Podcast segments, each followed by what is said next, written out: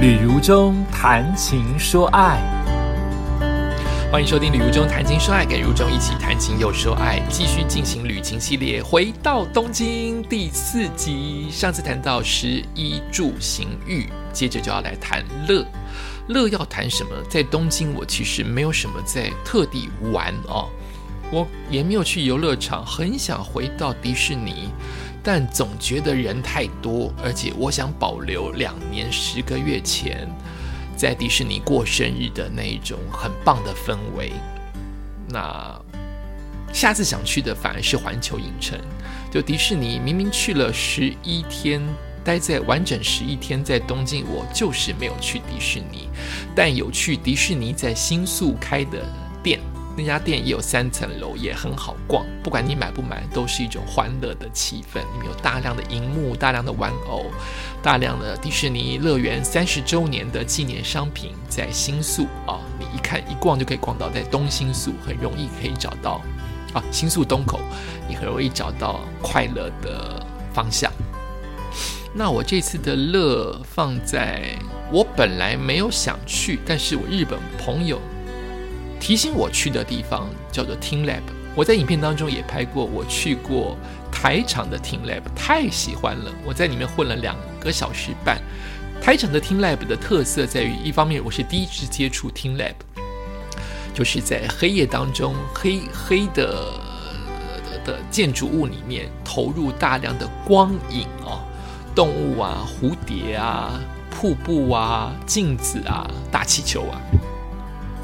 那台场的 t e a Lab 已经关门了，它的方向啊，甚至还有台场的 t e a Lab 里面还有茶艺馆。好，那个茶艺馆就是你喝茶，那个茶的液体会开出一朵花啊，都是用光影打出来的。那这次在呃，也是在台场，但比较偏向于台场的尾巴啊，比较偏向于丰州那个地方有 t e a Lab 的小型。但也没有很小心，也是一大栋建筑物，专门盖在那边。台长的 Team Lab 比较像迷宫，也就是说，他没有告诉你左边、右边的门要怎么走，你都可以去探险。你走左边可能回不到右边的门，你回到右边的门，你不知道你回来了，因为右边的那道门它光影隔了一段时间换了别的光影。虽然你走入到同一个房间，但它换了别的光影，你会以为你走入到另外一个房间。所以台场的听 lab 像迷宫，你永远走不完，你永远可能会发现有新的房间，因为它光影一直在变。你除非待得够久，你才知道它到底变了几次的光影。甚至台场的听 lab 还有比较偏向为孩童的游乐场，跟 DIY 的绘画。好，这是在丰州的 t e Lab 没有，所以我说丰州的 t e Lab 比较小心，但还是很好玩。丰州的 t e Lab 比较偏向于完整的导航，也就是说，你走一之后就会走到二，二之后就会走到三，你比较不会从三不知道走左走右要去四还是五，它比较不会像台场像迷宫，它就是固定的模式，你会固定走的路线。它有分为两大区，一个是比较偏向于陆地上，应该说室内的；一个是偏向于比较户外的 garden 的。我觉得都很好玩。它只重复了其中一个叫大气球，台场跟丰州的只重复了一个大气球的变化光影，其他全新。那也许我会拍成影片，也许因为它也可能会有时间的限制。我指的是它终有一天会关门，而不是永久会设在那边。好，当时间过了，当新的科技出来，它就会变化。那我喜欢的 Team Lab，呃，在 Garden 这一部分，如果你晚上去，应该是截然不同的花园，因为是会打灯光的。Garden 的部分有两块，一个像异形，你碰到异形的蛋。那一种好像会生出异形、小异形的那种蛋，它在晚上会打光。那它还有另外一区是满满的会动的兰花，兰花为什么会动？是真的的兰花哈，满满的兰花的花园，它会动，配上了满满的镜子，到底哪一个花是真的，哪个花是假的？非常有趣。在室内的部分，你比较可以想见，但它不一样。离台场最不一样的部分是，它把水棒放进来了，也就是你需要脱鞋，脚踏入水当中去感受水的感受。水当中有影子，水当中有金鱼，水当中有花朵，都是真实的，要像踏入泳池跟温泉一般的踏入水中。尤其他在你一开场的时候，有点像逆流而上，有点像溯溪一般的那一小段，这么一小段当开场，我好喜欢呢。每个人都在笑哦。溯溪之后，居然是一段失速列车。不是真正的车，而是我们都会踏进软绵绵那种几乎是没有着力点的，像泥沼一般，但其实就是棉花，其实就是弹力球。泥沼般的路途这一段，老人家不适合，因为他蛮伤膝盖的。他因为没有吃力点，哦，地都是软的。也许残障的朋友不适合这一块啊，我不知道你要怎么避过，或是不参加这一块不适合，因为每个人都很吃力的走完，可能要花三分钟、两分钟才走得完。但是你边走就会边笑，你就觉得地怎么这么软呢？很有趣。我唯一的不适应就是，如果有眩晕的朋友，我在台场也有不适应一关，就是天旋地转。台场有这么一关，在。丰州的这一次听 live 也有这么一关，你一去就知道，它就是所谓的眩晕的感受。有眩晕的人，旁人无法体会。如果你去了这一个关卡，你就知道怎么回事。我在里面待不了一分钟，只为了拍照，我就赶快离开，因为非常像呕吐。它就是天旋地转。靠光影转，其实地板都没有转，光影转就是我们眩晕的感受，三百六十度的转，这是我最讨厌、最怕的一关。其他他在户外还有需要付费的餐厅，呃，我因时间的关系没有去享用，很推荐给大家。丰州的 Team Lab。我这次回到东京，当然还有我擅长跟喜欢的咖啡之旅跟散步之旅，所以我把所有在影片当中拍过的咖啡厅都重复走了一遍，应该都走到了，应该几乎都有走，所以我会在我自己旅游中在路上的 YouTube 频道当中，每一则都附上更新。没有更新就代表它还开着。如果有更新，我通常都会写说几月几号、十月几号我更新了，这家店已经不在原址或它倒掉了。好，所以我再重走了一遍所有的咖啡厅。呃，我更喜欢的咖啡厅有一家叫做 Starbucks。无聊，讲了半天讲 Starbucks，讲星巴巴。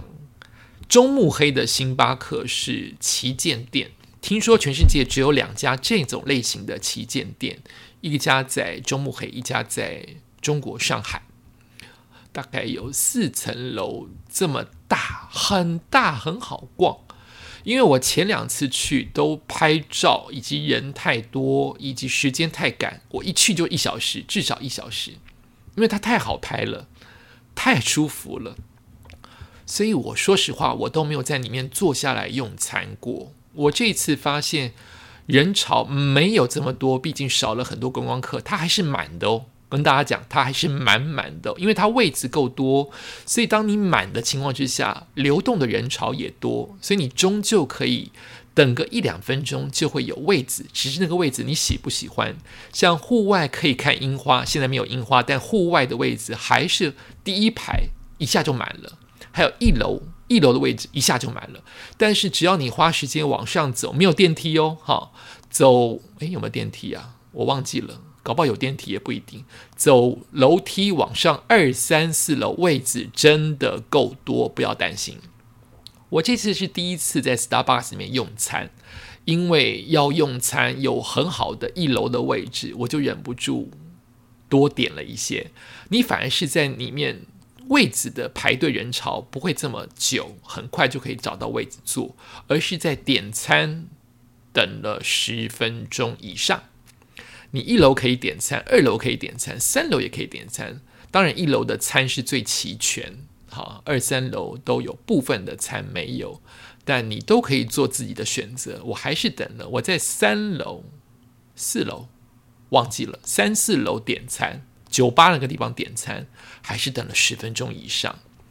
因为终于吃到了，就很贪心，除了叫呃咖啡加柠檬之外，我点了三明治，又点了巧克力派，又点了野莓呃卷心酥之类的东西，真的是吃的太撑了，好吃，好吃，对，不会因为它是连锁店就不好吃，好吃，态度都算很好。都很有耐心，位置很棒，很适合大家慢慢去品味、慢慢拍照。整栋星巴克中目黑的旗舰店太好拍了。他在中目黑不是鸟屋书店那一家星巴克，那家星巴克就小小的一家。这家四层楼的旗舰店，你一定 Google 找得到。它需要从中目黑车站走十分钟到十二分钟，当做散步喽。沿途的河流，呃，羽田川，呃，沿着河岸的小店都很值得大家慢慢走、慢慢逛。